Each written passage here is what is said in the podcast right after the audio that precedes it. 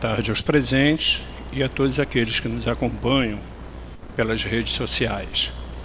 Para mais um dia de alegria, por estarmos nesta casa, Centro Espírita Altivo Panfiro, para mais uma reunião pública, que juntamente com a reunião pública é realizado também o passe de cura. É, nós temos alguns, algumas mensagens, dentre elas é, o trabalho que a casa proporciona a todos aqueles que queiram é, começar na aprendizagem da doutrina espírita, a seguir a, os ensinamentos de Jesus. Então, essa casa realiza estudos de segunda a segunda, né, reservando apenas as sextas-feiras para o trabalho interno. Então, nós temos que as pessoas podem acompanhar pelo site do centro para ver a, a, os estudos. Nós fazemos o estudo do Pentateuco, que são as cinco obras de Allan Kardec, tanto quanto tantas outras obras maravilhosas, inclusive é, sobre esse essa belíssima obra que aqui está, que é a Memória de um Suicida. Inclusive nós estamos fazendo uma rifa desse dessa obra é, ao preço apenas de R$ 2,50, que poderá ser adquirida ali na livraria. Né? Então, é, é uma obra do valor de 67 reais, mas que a pessoa pode adquirir né, através da rifa e ajudando a casa, porque a casa espírita está sempre necessitando da ajuda de absolutamente todas, né? Como material de limpeza, às vezes, como material eh, não apenas de limpeza, mas também os alimentos não perecíveis, né? a, a, a casa realiza uma obra social belíssima, belíssima. Convidamos a todos aqueles que não conhecem para vir conhecer aos sábados, iniciando aqui às 8 horas da manhã indo até meio-dia. E no sábado também nós realizamos palestra, reunião pública às 10 horas, tanto às 10 como às 15, como às 17 horas. E na obra social nós estamos atendendo a todas as mães, cerca de 300 a 330 famílias. As crianças passam pelo processo de evangelização, por idade, desde o berçário aos 18 anos, né, cada um dentro da sua faixa etária na, nas salas de aulas com os evangelizadores, que é magnífico. Por quê? Porque nós começamos a plantar a semente do bem em nossos corações desde de pequenininho. Nós não podemos esperar chegar a uma idade avançada para pensar no assunto. Não quer dizer que não possa. Lógico, muitos que não tiveram essa felicidade de conhecer a doutrina espírita, ainda que com a idade avançada, tendo essa oportunidade agora, venha se enganjar a essa casa. É uma casa de amor. Mas se desde pequenininho nós conseguirmos já plantar essa semente no coração dessas crianças, com certeza absoluta nós teremos um mundo muito melhor, né? Então, seguir os ensinamentos de Jesus é o melhor presente que nós podemos dar a nós mesmos, né?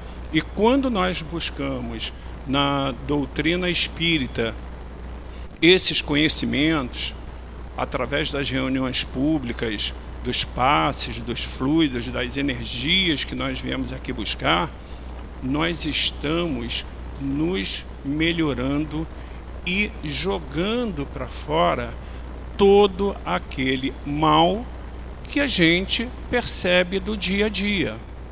Então, ao invés de procurar se interessar pelo que a TV, pelo que os rádios, pelo que os jornais, pelo que a mídia passa de ruim para todos nós, vamos nos enganjar no bem, em boas notícias do bem, em bons livros da doutrina espírita.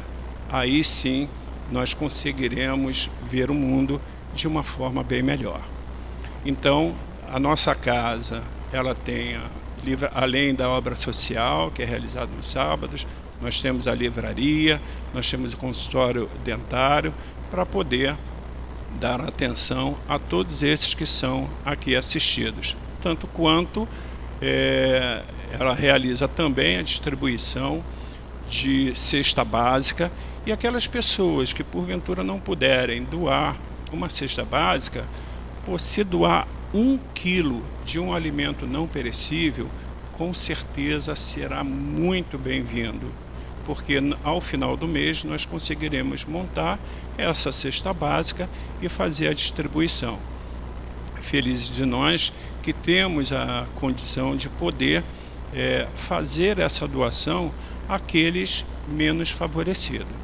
Então fica aí o convite para que todos venham participar dessa casa e que possa trabalhar junto com a gente, né? estudar junto com a gente. Isso é, verdadeiramente não tem preço. A gente às vezes diz, pô, mas em dias de chuva eu, eu às vezes não vou. Essa casa aqui, ela é a continuidade da nossa casa.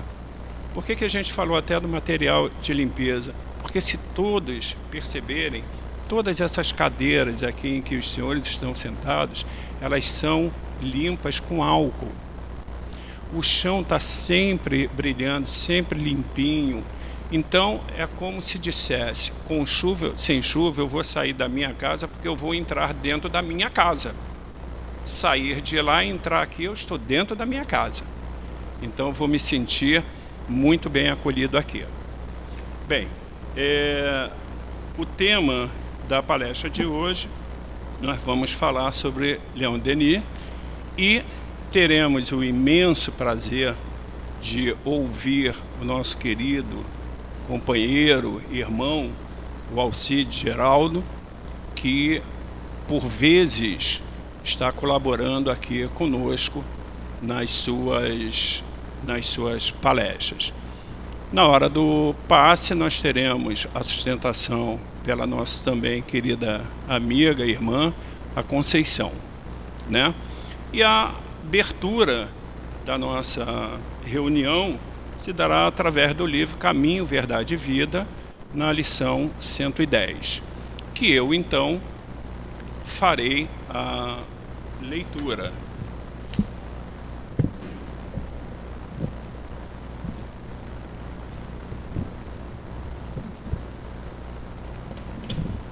sempre é, buscando convidar a todos a vir participar dessa casa. Né? Então, no livro Caminho, Verdade e Vida, na lição 110, que nos fala de vidas sucessivas, que nos diz: Não te maravilhes de ter haver dito necessário vos é nascer de novo. Jesus. João 3 e 7. A palavra de Jesus a Nicodemos foi suficientemente clara. Desviá-la para interpretações descabidas pode ser compreensível no sacerdócio organizado, atento a injunções da luta humana, mas nunca nos espíritos amantes da verdade legítima. A reencarnação é lei universal. Sem ela, a existência terrena representaria turbilhão de desordem e injustiça. À luz de seus esclarecimentos, entendemos todos os fenômenos dolorosos do caminho. O homem ainda não percebeu toda a extensão da misericórdia divina nos processos de resgate e reajustamento. Entre os homens, o criminoso é enviado a penas cruéis, seja pela condenação à morte ou aos sofrimentos prolongados. A providência, todavia, corrige, amando. Não, enca não encaminha os réus a prisões infectas e úmidas. Determina somente que os comparsas de dramas nefastos troquem a vestimenta carnal e voltem ao palco da atividade humana, de modo a se redimirem uns à frente dos outros. Para a sabedoria magnânima, nem sempre o que errou é um celerado, como nem sempre a vítima é pura e sincera. Deus não vê apenas a maldade que surge à superfície dos escândalos. Conhece o mecanismo sombrio de todas as circunstâncias que provocaram um crime. O algoz integral, com a, com a vítima integral, são desconhecidos do homem. O pai, contudo, identifica as necessidades de seus filhos e reúne-os, periodicamente, pelos laços de sangue ou na rede dos compromissos edificantes, a fim de que aprendam a lei do amor, entre as dificuldades e as dores do destino, com a bênção temporário esquecimento. Assim,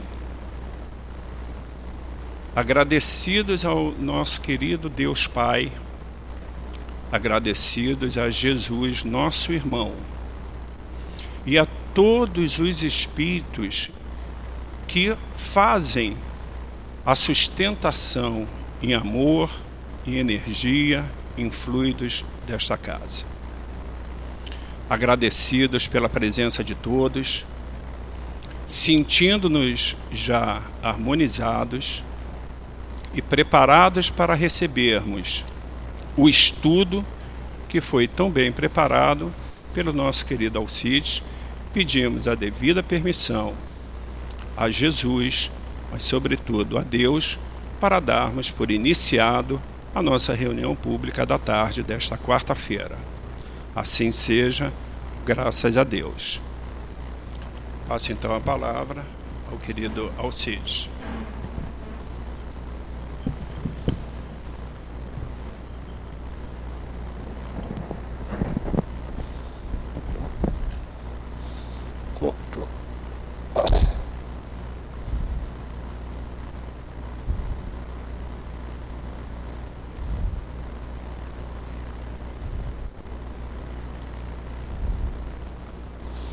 Bem, boa tarde a todos. Estamos mais uma vez né, nesta casa entre amigos para que a gente possa compreender um pouco mais o sentido da vida e como realizá-lo utilizando os recursos da inteligência e do sentimento.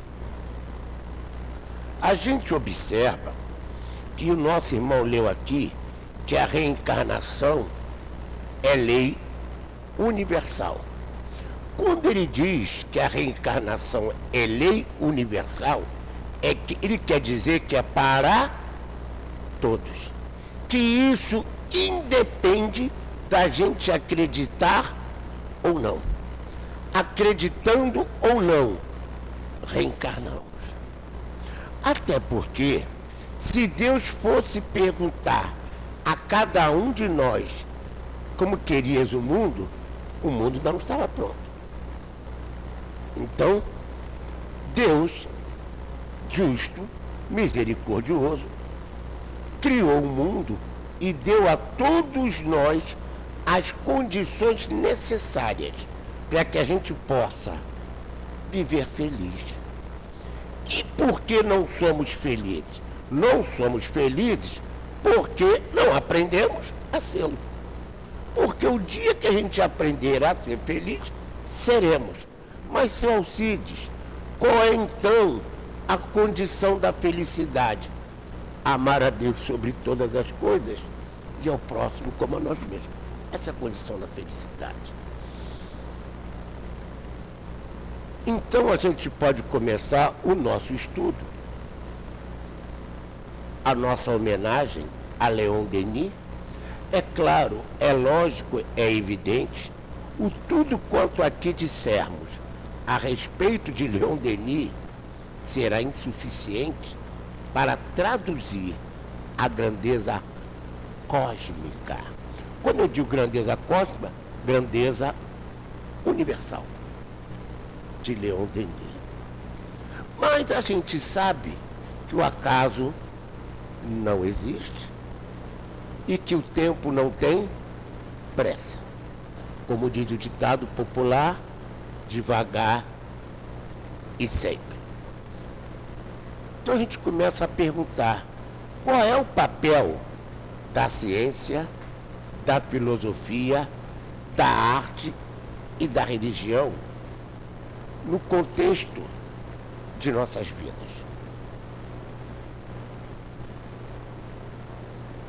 O papel da ciência, da filosofia, da religião e da arte em nossas vidas é exatamente isso. Nos traz, nos dá a noção clara, precisa, justa e exata do porquê estamos no mundo para que estamos no mundo. O porquê, a causa. O para que, a finalidade. Quando falamos que o acaso não existe, queremos dizer apenas como a ciência, a filosofia reconhecem, não há efeito sem causa. Se não há efeito sem causa, sorte e azar não existe. Milagre não existe. O que existe é a nossa incompreensão de determinadas situações. Que a gente pode chamar de milagre, ou de sorte, ou de azar. Mas todos nós sabemos que, gostando ou não, querendo ou não, estamos vivos e nós todos da vida só queremos felicidade. O que, é que nós viemos buscar aqui? Felicidade. Viemos buscar aqui a felicidade porque não encontramos em outros lugares. Aí, de novo, a religião. A gente sabe que Jesus, Krishna, Buda e outros grandes líderes espirituais não fundaram religião nenhuma. Eu duvido alguém pegar a Bíblia e provar que Jesus fundou religião. Não. Ele apresentou seus ensinamentos. Buda também não criou o budismo ele apresentou seus ensinamentos. Normalmente, depois da morte dos grandes líderes, seus seguidores, no afã sincero e legítimo de cultivar a memória dos seus mestres e sistematizarem os seus ensinos, os seus continuadores depois da morte de seus mestres, no afã sincero e legítimo de cultivarem a memória do mestre e sistematizar os seus ensinos, criam as seitas. Você diz assim, seu Alcide, mas por quê? Estão todos os, todos os homens no mesmo nível intelectual e moral? Não. Então, aonde está a diferença? Na capacidade de interpretação. Vocês conhecem ou já ouviram falar em várias escolas budistas. Buda era um só. O caminho óctuplo que ele ensinou era o mesmo. Então, por que tantas escolas budistas? Diferentes interpretações. Jesus era um só. O sermão da montanha é um só. Por que tantas escolas cristãs? Interpretação. E vocês notem que no caso específico de Jesus, só bem depois de sua morte é que seus seguidores foram chamados de cristãos. Como os judeus se reuniam nas sinagogas, os cristãos, no início, se reuniam nos cemitérios, nas catacumbas, por causa da perseguição. Depois, livres da perseguição, passaram a se reunir nas igrejas. Até aí não havia catolicismo, nada. Havia os cristãos. Porém, como dizia Aristóteles, o homem é um animal político. O exercício da ciência tem implicações políticas. O exercício da religião tem implicações políticas. O exercício da arte, da filosofia, de tudo quanto nós seres humanos fizermos, tem implicações políticas. E aí é que começa o problema, a disputa. Quando nós dissemos aqui, os homens não estão no mesmo nível de inteligência e moralidade. Aí começa a disputa, a hierarquização. Eu duvido alguém provar que Jesus criou Papa, que Jesus criou padre, que Jesus criou missionário. Nada disso. Esses graus hierárquicos surgiram depois da sistematização daquilo que se convencionou chamar de ensino de Jesus. Porém, lá no Evangelho segundo o Espiritismo, Kardec chama atenção para duas coisas. Uma, que Sócrates e Platão são precursores do cristianismo. Sócrates e Platão são precursores do cristianismo. Vem a primeira pergunta. Se Sócrates e Platão são precursores do cristianismo, eles são gregos, helênicos. Então o cristianismo não tem origem hebraica.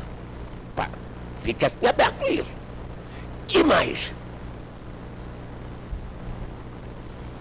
Disse também Kardec: é melhor rejeitar dez verdades que aceitar uma mentira.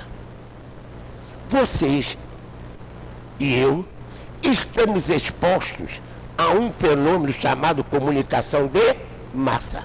O que, é que a comunicação de massa faz conosco? Massacra a nossa cabeça. Você tem um carro, você precisa trocar o carro. Você tem uma geladeira, você precisa trocar a geladeira. Você só não manda você trocar de mulher. Porque o dia que isso der dinheiro, vão mandar você trocar de mulher também, ou de marido. Então você observa que você faz, através da propaganda, o cidadão acreditar naquilo que ele não quer. Quantas músicas você canta sem gostar? A propaganda de massa. Tanto que no nazismo, Goebbels diz o quê? Mentir, mentir, mentir, até que a mentira se transforme em verdade. Infelizmente, foi assim também na origem do cristianismo. Para vocês terem uma ideia,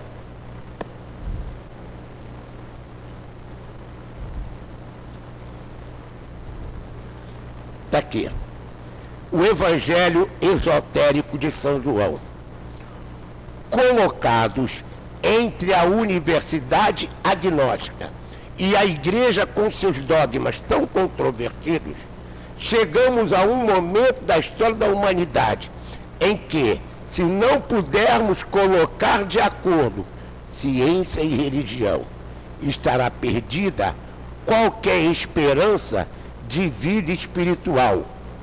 E o homem não terá mais nenhuma luz para guiar seus passos incertos. Parece, portanto, de urgente necessidade encontrar uma doutrina capaz de satisfazer simultaneamente a razão, a inteligência e ao sentimento. Quando eu disse ainda há pouco que os seguidores dos médicos, após a sua morte, no esforço de sistematizar os seus ensinamentos, criam as hierarquias, os ritos, os cultos exteriores, que atraem seguidores, mas não orientam e esclarecem.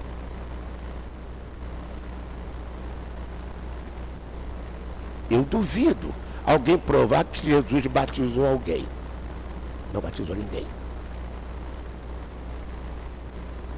Eu duvido alguém provar que Jesus criou cerimônia de casamento.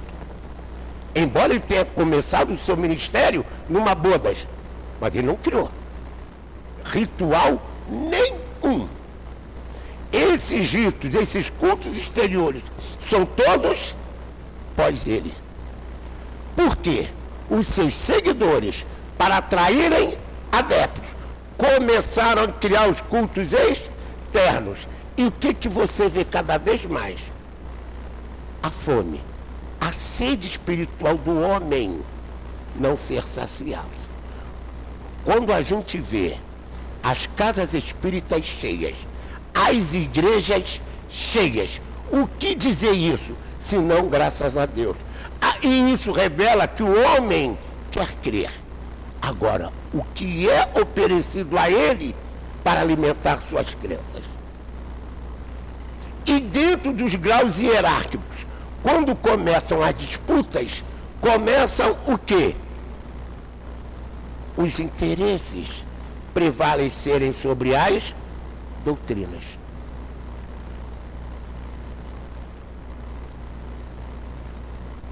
E a gente observa que nessa disputa os romanos, os romanos, tinham interesse em resolver os problemas da época? Sim. Por quê? Se até hoje aquela região lá do Oriente Médio é uma confusão tremenda, imaginem aquele tempo.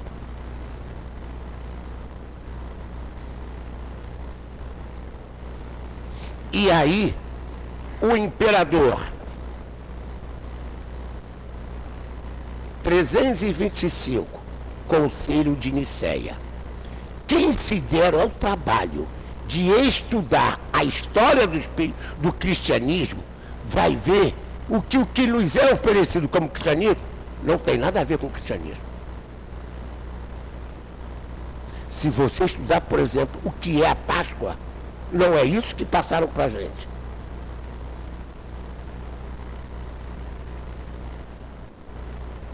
E o grande problema do cristianismo começa quando o imperador romano torna o cristianismo uma das religiões do império. Aí surgiram papas, padres e uma série de coisas. E o que é mais grave? Quem não adotasse o modo de crer romano era perseguido. Se você quiser começar a conhecer a história do cristianismo, esse belíssimo livro, Cristianismo, a mensagem esquecida, de Hermínio Correia de Miranda. Outro belíssimo livro do Hermínio Correia de Miranda, Os Cátaros e a Heresia Católica. E se você também não se cansar do meu querido amigo Hermínio Correia de Miranda, eu lhe mostro o Evangelho Gnóstico de Tomé, também na tradução do Hermínio. Isso para a gente começar a compreender o que é, na verdade, o cristianismo. Aí você vai ver um Jesus mais bonito. Você vai ver a vida muito mais bonita do que isso que se apresenta para nós. Vou lhes contar um episódio pessoal. Que... Hein? É. E muito. Quando eu estava para casar, a minha mãe me perguntou assim: Meu filho, você vai casar na igreja? E eu disse: Não, eu não frequento igreja. Aí minha mãe disse assim: Que bem, que bom, graças a Deus. Eu falei: Por quê? Porque você não é batizado. Eu disse assim: Ué, o que, que houve? Meu filho, quando você nasceu, toda vez que marcava seu batizado, no dia do batizado você ficava doente. Não podia ser batizado. A última vez que eu tentei batizar você, chegamos na igreja, a igreja estava fechada porque o padre estava doente. Aí eu pergunto agora, o Altiles é cristão ou não, se ele não foi batizado?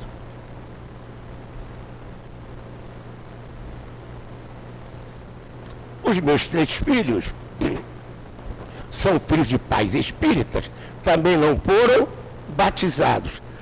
Agora não, mas durante muito tempo eu comprei uma briga com a minha sogra. Minha sogra dizia, essas crianças vão morrer pagando por culpa de vocês. Então preste bem atenção. O que é ser cristão?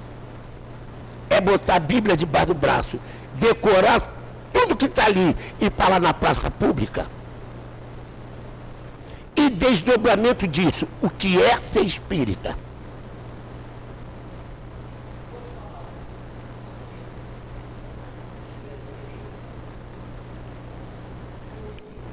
Meus amigos, esse belíssimo livro, o Evangelho Esotérico de João, continua a dizer o seguinte: enquanto os espíritos sedentos de ideal, de religiosidade e de espiritualidade procuram assim seu caminho às apalpadelas, pareceu-me possível encontrar uma doutrina que satisfizesse ao mesmo tempo o espírito que tem necessidade de compreender e o coração que tem necessidade de amar, voltando às pontes cristãs, graças ao evangelho esotérico de São João. O que, que ele está querendo dizer com isso? A gente ouve falar em cristianismo redivivo. Vocês observem todo mundo, quando entra numa religião, se enche de entusiasmo. Daqui a pouco o ânimo arrefece. Por quê? Porque, de repente, um descontentamento. E muitas vezes, esse descontentamento, esse vazio na alma, faz com que ele se afaste ou migre para outra religião.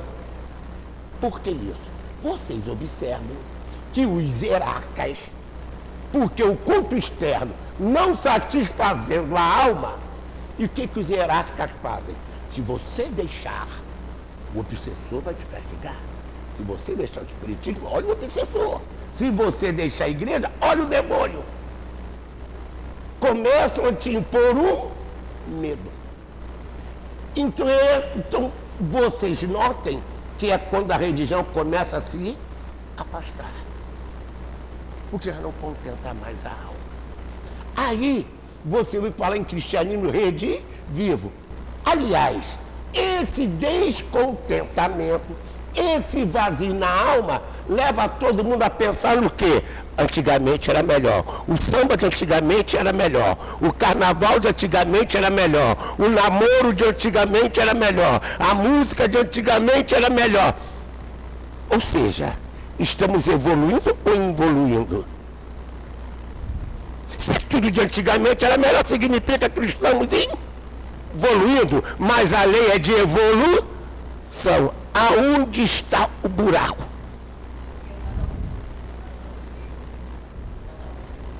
Lembrem-se, Jesus, Buda, eles falaram em felicidade ou em prazer? Felicidade.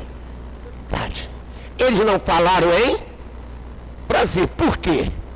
O culto externo, ao tocar o ego, enche de prazer, mas não enche de felicidade o espírito, porque o negócio é mais profundo. Ou como se dizia antigamente, o buraco é mais embaixo. E vem novamente a história. Aonde encontrar então aquela fonte d'água. Lembra que Jesus dizia: quem beber da minha água não terá sede. quem comer da minha comida não terá fome. Que água é essa? Que alimento é esse? O conhecimento da verdade. Que disse Jesus: Conhecereis a verdade. Então nós todos, nós todos conhecemos a verdade. Nós temos opinião, temos ponto de vista, que é a nossa maneira de ver as coisas. Jesus tinha opinião. Jesus tinha verdade. O homem da verdade não tem opinião, porque ele fala a verdade. E a verdade que todos eles ensinaram, Buda, Krishna, Pitágora, qual é a verdade? Deus, a realidade espiritual da vida e o amor como conexão entre Criador e criatura. O resto é invenção. E você dirá assim, mas seu Alcides, ótimo. E onde entra Leão Denis? É onde nós queremos chegar. Isso. Aí, onde vai entrar Leão Denis? Olha o que o, o autor diz. Na realidade, a igreja bem procede mais de fontes arianas, célticas. Ele está dizendo que a igreja, isto é, o cristianismo, tem origens arianas célticas. Quando eu falo celta, eu estou falando de quem? De quem que eu estou falando? Allan Kardec e Leandrini. Nas encarnações que estiveram lá entre os celtas. Vamos continuar. Célticas helênicas, gregas, e, mes, e mesmo sem dúvidas, Atlântidas. Cuidado.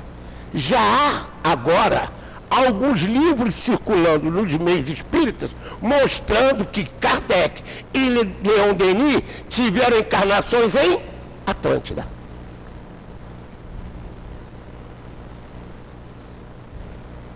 Atlântidas e hiperbóreas.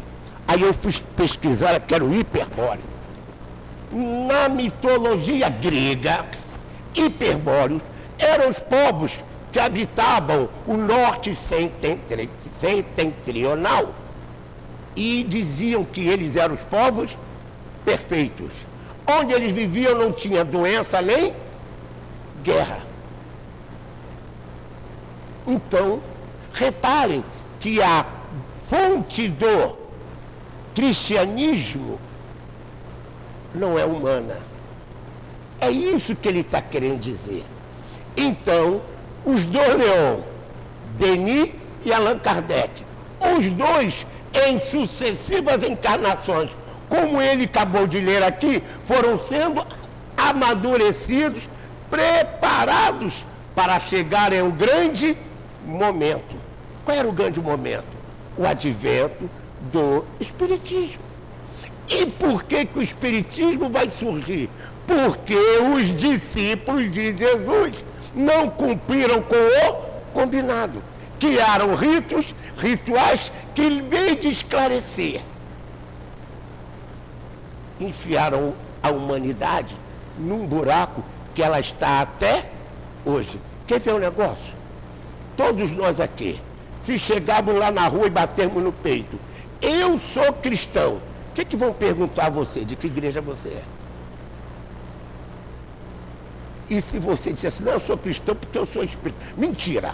Você é um macumbeiro, você é isso, você é aquilo. Vão dizer que você é tudo, menos um cristão.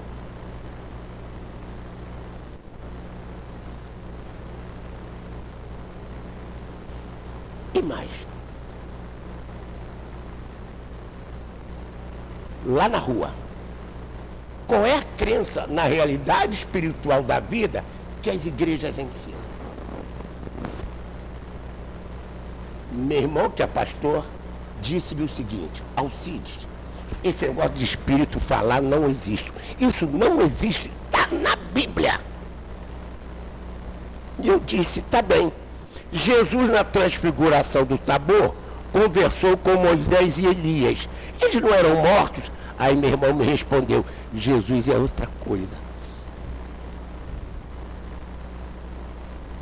Gente, se a realidade espiritual da vida e a consequente reencarnação que o meu amigo leu, as religiões deixam de existir e ter sentido.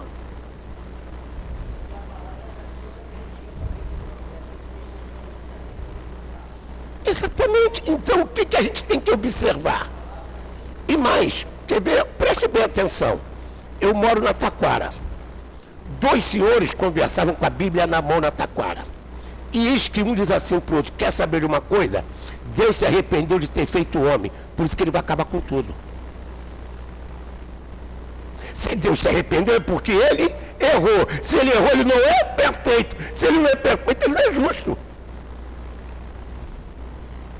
Então vocês estão vendo que, que se impõe muito mais o medo do que a consciência livre. Então é preciso que alguma coisa traga, não na forma, mas na essência, aquilo que ficou perdido. E o que ficou perdido? A realidade espiritual da vida. E notem, ao longo da história, faltou alguma prova disso? Não. Joana Dark foi queimada em nome de Deus. Jordano Bruno foi queimado em nome de Deus. Você já ouviu falar em Jean Rus? Não, já? Já. Lá na reforma protestante. Você ouviu falar em Jean? Rus, não foi que você ouviu falar? Foi. Mais tarde, esse homem volta ao cenário da Terra. Com que nome? Allan Kardec. Então vocês estão vendo que as grandes ideias que acendem a luz na humanidade, elas não fazem barulho, elas não fazem. Mas em todas as épocas da humanidade, você vai encontrar essa semente. Curiosamente, na reforma protestante, que já seria uma retomada do caminho, e o movimento protestante se perdeu também, na Tchecoslováquia estava Jean Rus, Allan Kardec, e na Inglaterra estava Leon Denis também. Os dois estão sempre juntos. Celtas, druidismo. Ah, mamãe do céu, me ajuda.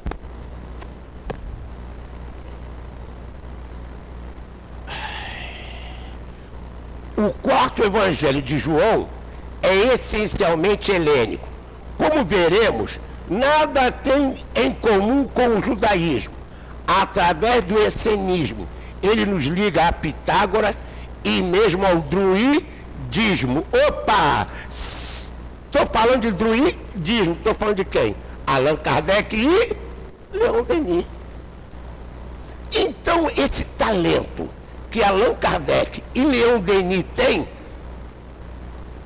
foram doação divina ou conquista que eles realizaram em sucessivas encarnações? Por que, que Deus deu talento a Leon Denis e não deu para mim. Deu talento a Allan Kardec e não deu para ele. Seria justo isso? Não.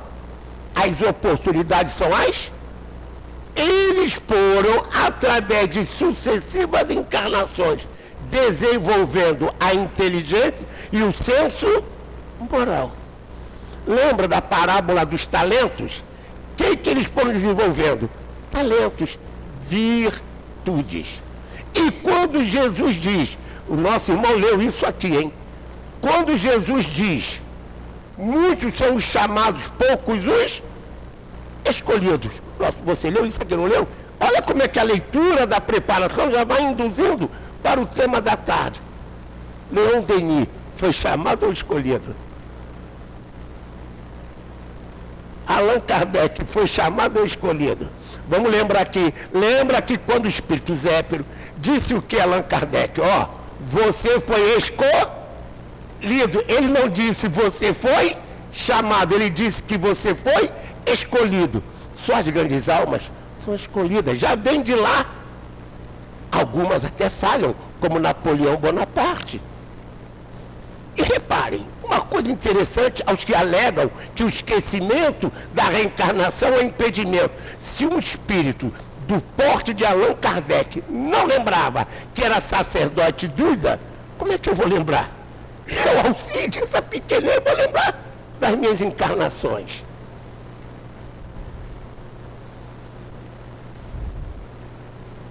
E mais. Olha o que ele diz. Origem helênica do cristianismo. É comum considerar que a origem do cristianismo é judaica. Com efeito, os evangelhos, pelo menos três deles, fazem alusões aos textos da Bíblia mosaica, esforçando-se por meio de genealogias, aliás, diferentes, por fazer de Jesus um descendente de Davi por José. Opa, opa, opa, opa.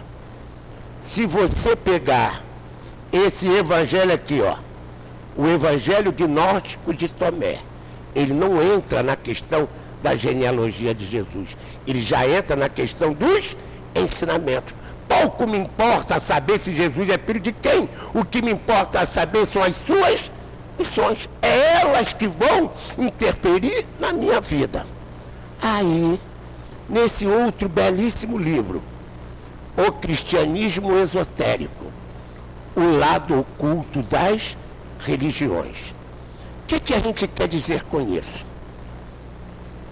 Eu estou, vocês estão percebendo que eu estou juntando história e o significado dos fatos. Por quê? O fato é história.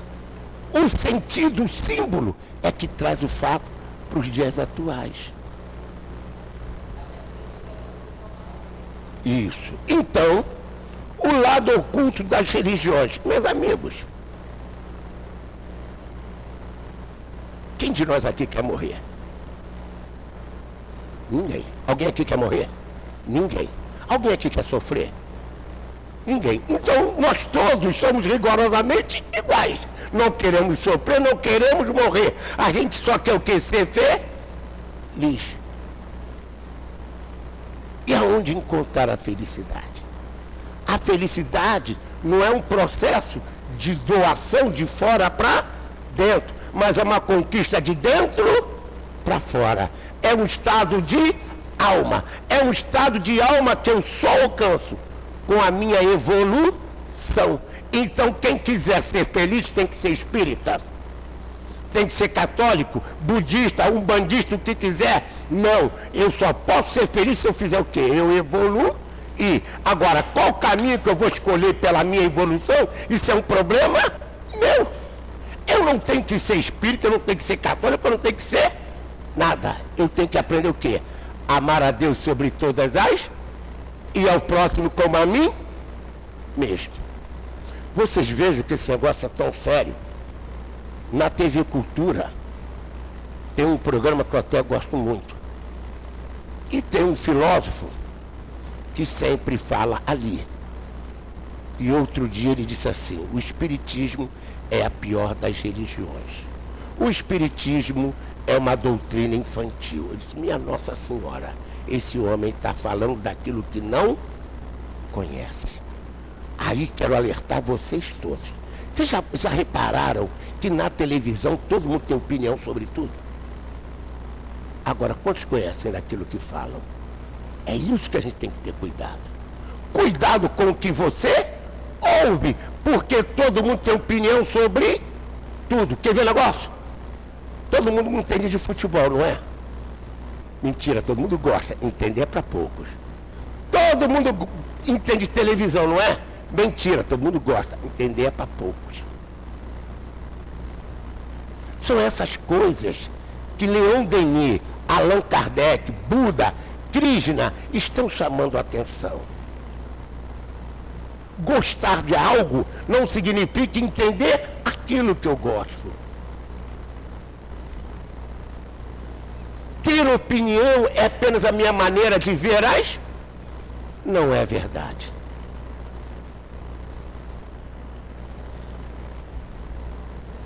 Nesse belíssimo livro, A História à Luz do Espiritismo, Idade Contemporânea, a nossa autora Sônia Campos e a, e a Graça Apalha, ambas são professoras de História, formadas pela UFRJ, e lá do Centro Espírita Chico Xavier, lá na Praça do Anil. Então elas fazem um paralelo entre os fenômenos históricos porque preste bem atenção. A história da humanidade revela o quê? O processo evolutivo da humanidade. Daí a importância de se estudar a história. Aí ela diz assim: na idade contemporânea, meus amigos, historicamente, quando é, quando é que começa a idade contemporânea? 1780 aí, com a Revolução Francesa. Opa! 1789, Revolução Francesa. Em 1804, Napoleão Bonaparte assume o poder. E quem nasce em 1804? Allan Kardec.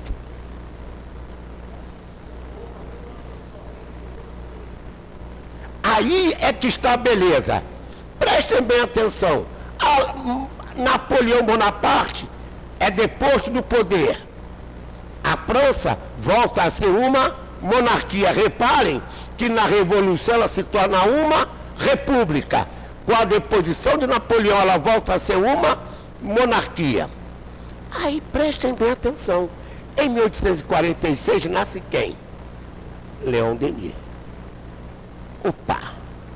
O que, que eu tenho a ver com isso? Tudo. Porque em 1848, as irmãs Fox. Em 1848, o sobrinho de Napoleão dá o golpe e ele assume o poder. Em 1848, Karl Marx e Engels publicam o manifesto do Partido Comunista. Mas isso tudo está em volta o quê? A Revolução Industrial. Gente, isso é que vai impactar, porque isso começa a mudar o quê? A cultura de uma época. Então, Leon Denis e Allan Kardec vão viver todo esse processo. E com a ascensão de, do sobrinho de Napoleão, o que, que ele começa? Uma perseguição política. Opa! Perseguição política. Aí Allan Kardec vai sofrer perseguição de, do sobrinho de Napoleão, vai sofrer uma perseguição da igreja, vai sofrer uma perseguição dos protestantes e da ciência agnóstica. Então, isso para a gente entender o que esses homens tiveram que enfrentar de preconceitos. Em 1857, Allan Kardec publica o livro dos Espíritos, mas em 1840, 1857 morre Augusto Conte. Em 1857 o petróleo é descoberto. Opa! Aí vem a segunda revolução industrial, ou seja, com a descoberta do petróleo, a matriz energética deixa de ser o carvão, passa a ser o petróleo. O que, que mudou? Os meios de produção e consumo. Novamente mudaram os hábitos. Para você entender algumas perguntas que Kardec faz no livro dos Espíritos, você tem que entender esse contexto histórico, gente. Quando a Revolução Industrial está em desenvolvimento, a palavra proletário quem sabe de quê? Os operários, para aumentar os ganhos, botam a prole para trabalhar. Então, proletariado era o filho do operário que para aumentar os ganhos da família era obrigado a trabalhar. Opa! Quem foi vítima disso? Leão Denis. Teve que trabalhar cedo. Porque o pai dele também era um pobre.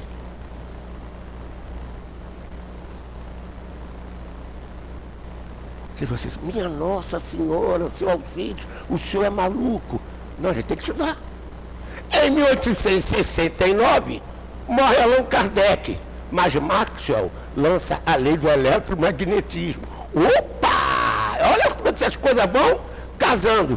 Porque os fenômenos espíritas, o fenômeno do passe, são fenômenos magnéticos. A ciência vai confirmando as alegorias da religião. Em 1870, tem a Guerra Franco-Prussiana. Leon Denis vai lutar na guerra. Você dirá assim, pasmem, pasmem. Sabe quem foi contemporâneo de Allan Kardec na Alemanha e de Leon Denis? Karl Marx. Ele estava exilado em Paris e chegou a encontrar Allan Kardec e conversar com Allan Kardec.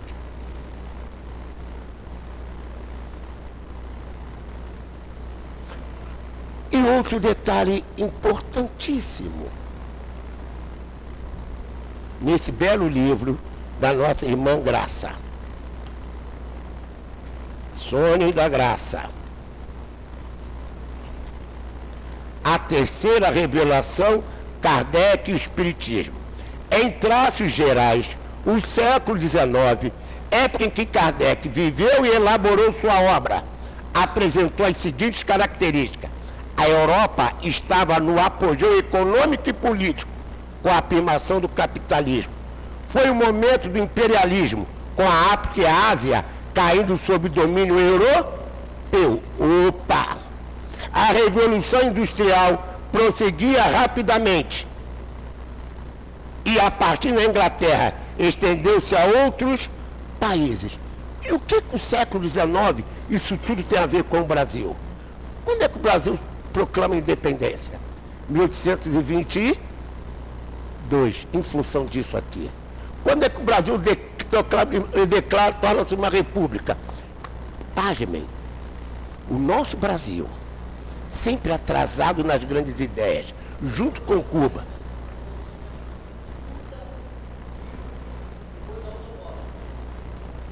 Prestem bem atenção. Brasil e Cuba são os dois últimos países do mundo a abolir a escravidão. E muito do que o Brasil enfrenta hoje é karma disso tudo. Porque a escravidão foi um maltrato violento com a raça negra. E também com as mulheres. Então eu estou falando isso para vocês entenderem que Leon Denis e Allan Kardec, lembra do Alto de Barcelona? Por que, que surgiu o Alto de Barcelona? O livreiro, editor Maurice Lachatre, fugindo da perseguição do sobrinho Napoleão, vai se exilar em Barcelona.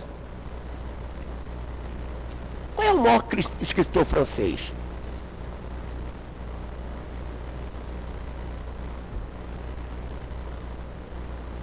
Victor Hugo. Lembre-se que Victor Hugo também foge da França por causa da perseguição política e religiosa, porque Victor Hugo também declarou sua simpatia ao espiritismo. Então vocês estão vendo que ser Allan Kardec, Leon Denis, naquele tempo, foi um desafio. Não foi fácil.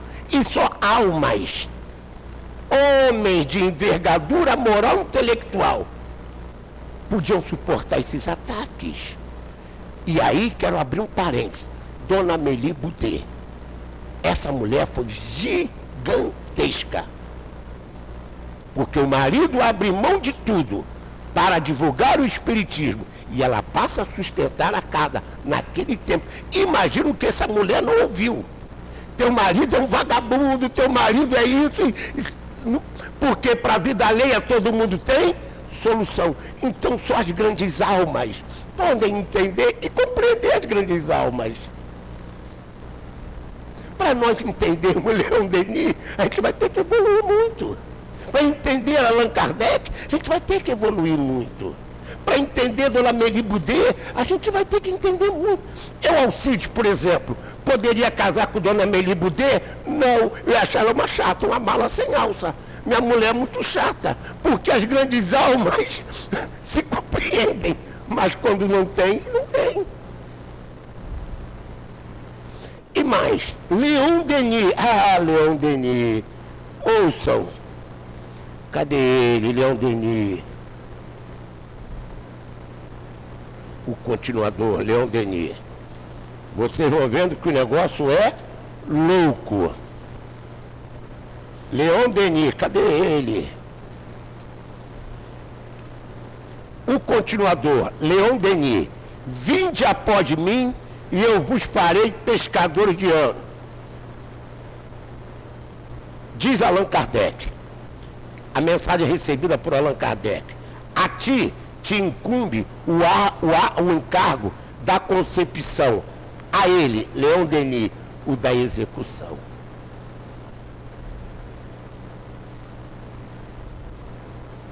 Não é fácil. E demais.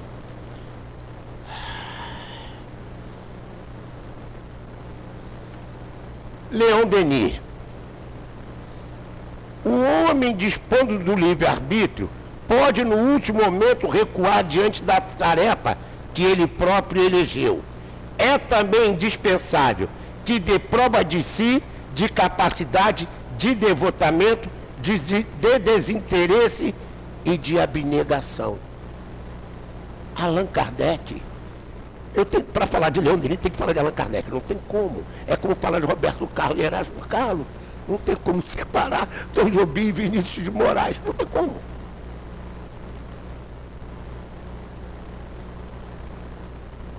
Então, se um foi o pensador, o organizador intelectual, o outro deu segmento, deu forma.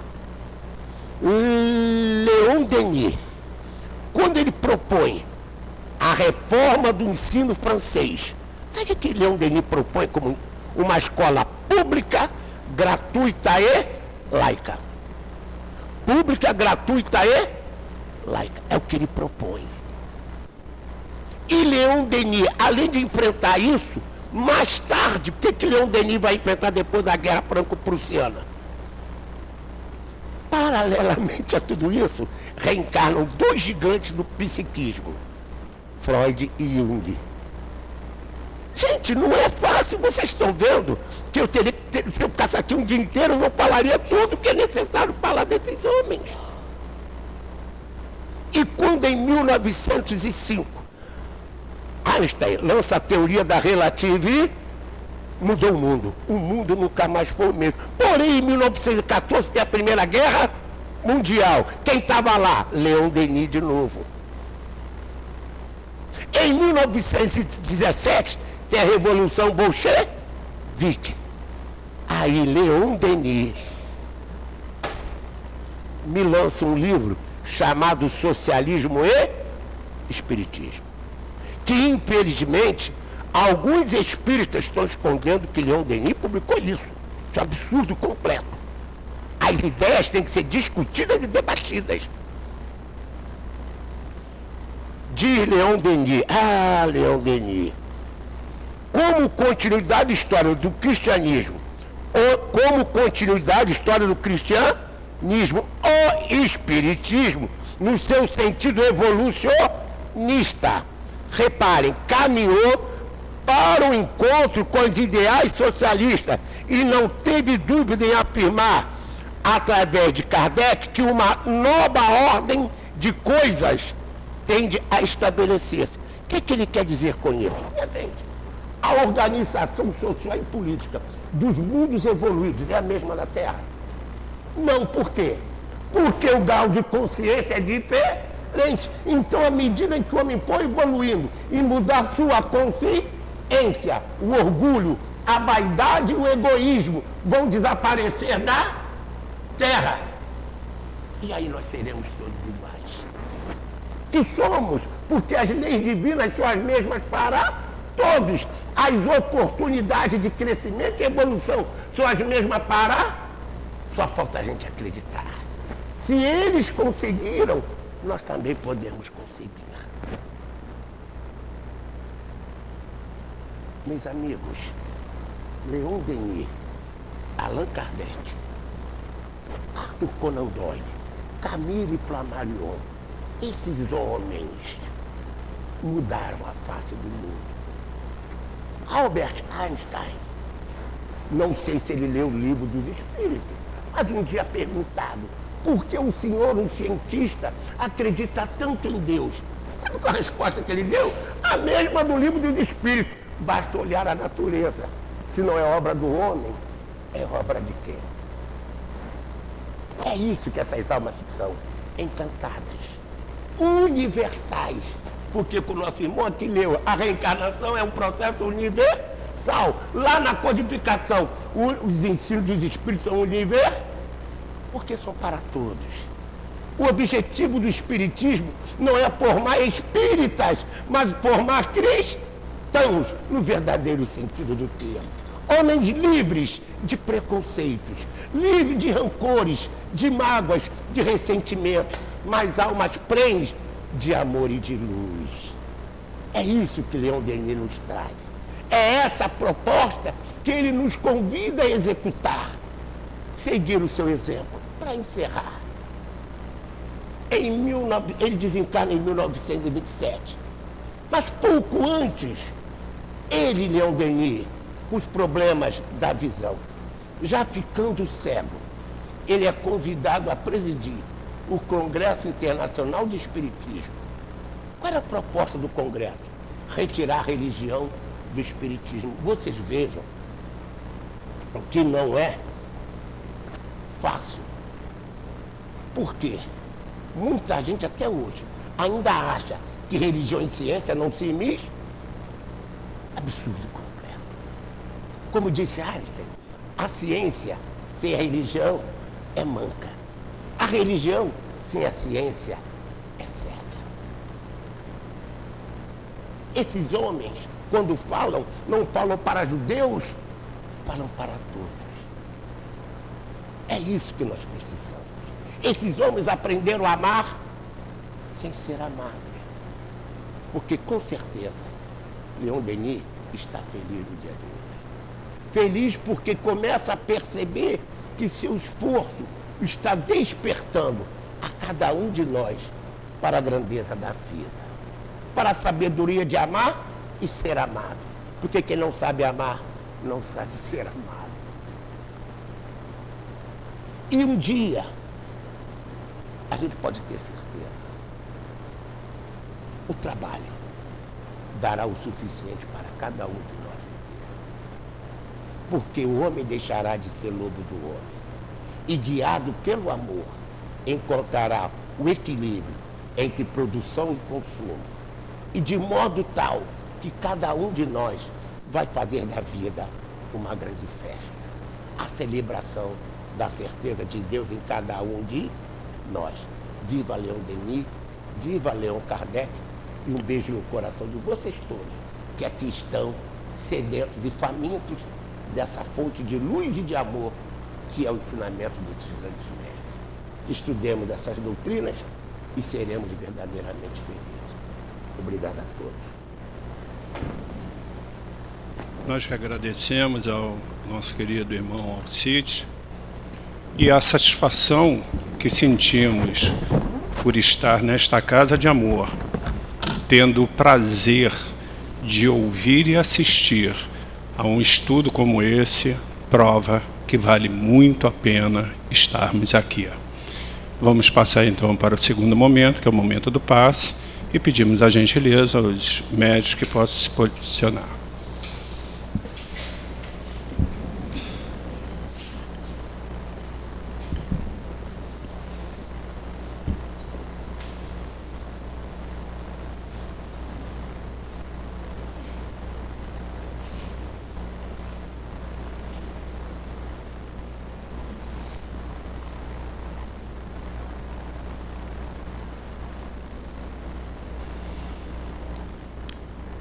Querido Mestre Jesus, mais uma vez queremos lhe agradecer pela sua presença, como disseste, que onde houver duas ou mais pessoas reunidas em seu nome, tu estarás presente. Sentimos, Mestre Jesus, a sua presença, como sentimos a presença de todos os espíritos amorosos que fazem parte da coluna de espírito desta casa. Assim, nos sentindo harmonizado e pedindo a esses espíritos que possam, por intermédio dos médios, das suas mãos, transmitir os fluidos e energias que todos vieram buscar, pedimos a permissão de Jesus, mas acima de tudo, ao nosso Deus, para darmos por iniciado o momento do passe. Graças a Deus.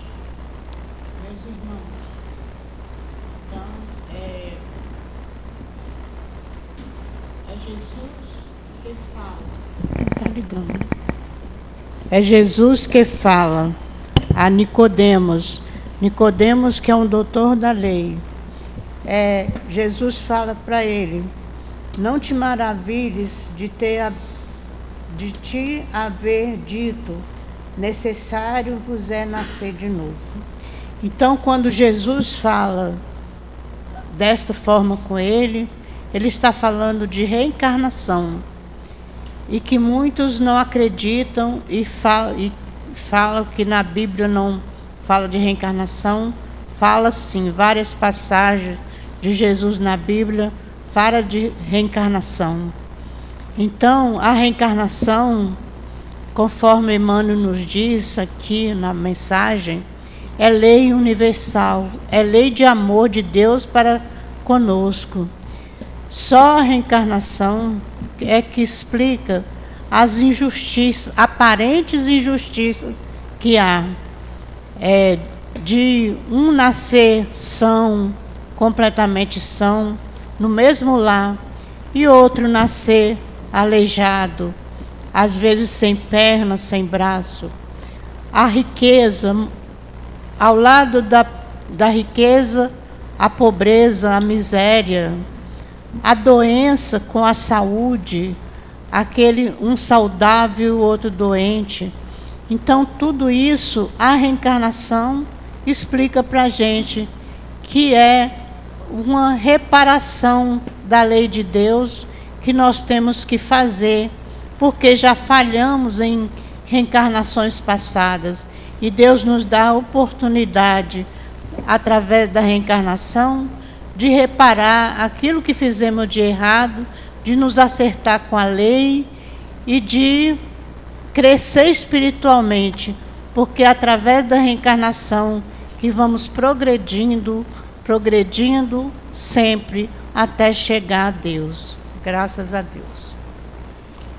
Continuemos mantendo a nossa concentração em Jesus, nos espíritos que se fazem presente e vamos ouvir uma mensagem espiritual.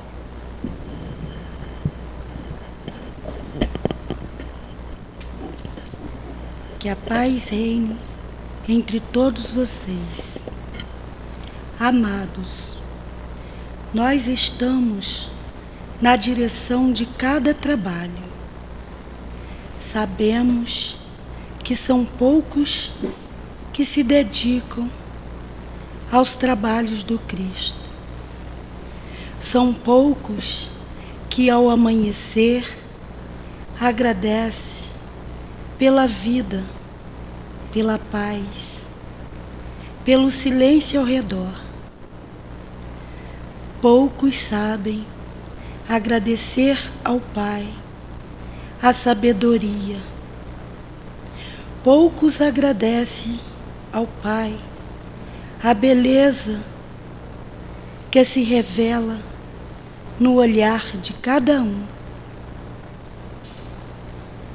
Que o olhar de vocês revelem o amor, a paz, a beleza interna de cada irmãos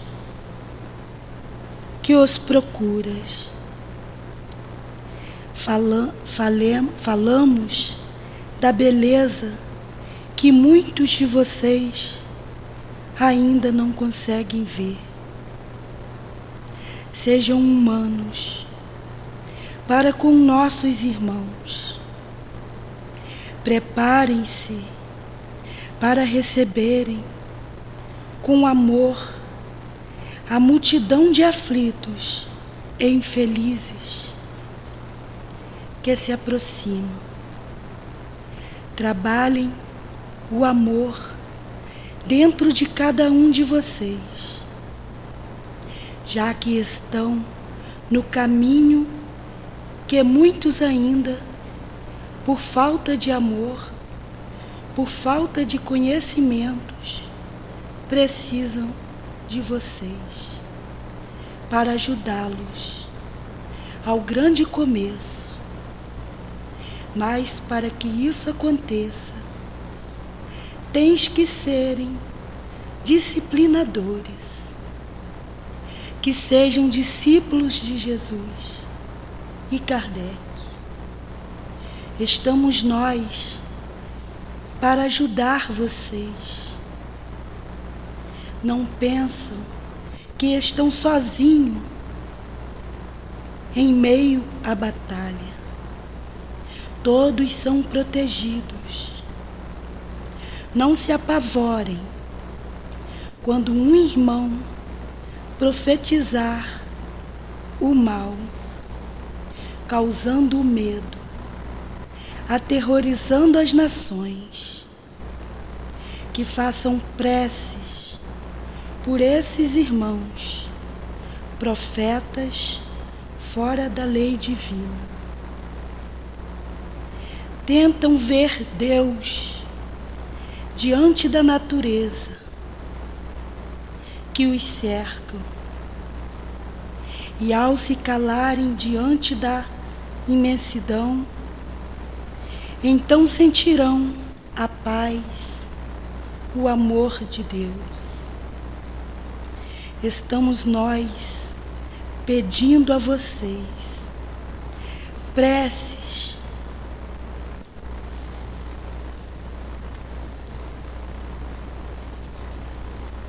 para todos nós, espíritos desencarnados e encarnados Precisamos de vocês que nos ajudem com as preces. O mundo invisível que não vê formam falanges proféticas do mal para usar encarnados desatentos para amedrontar a humanidade trazendo-os a falta de esperança, ocasionando o suicídio entre os homens. Estamos nós precisando de trabalhadores para esses combates, em, em repreender a essas falanges do mal até que venha a ordem do Mestre para transferi-los transferi no orbe. Vocês são trabalhadores do Cristo. Sejam irmãos, meus amados. Cuidem mais um do outro. Choramos quando vemos um irmão trazendo a insegurança para o outro em um começo de trabalho. Fiquem atentos, ajude-os, pais, um irmão trabalhador, para o Cristo.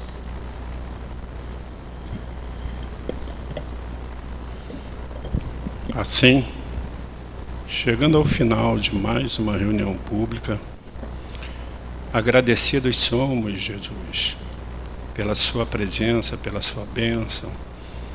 Agradecidos somos ao nosso dirigente espiritual, ao Tivo Panfiro e a todos os guias de luz que sustentam em amor e energia esta casa.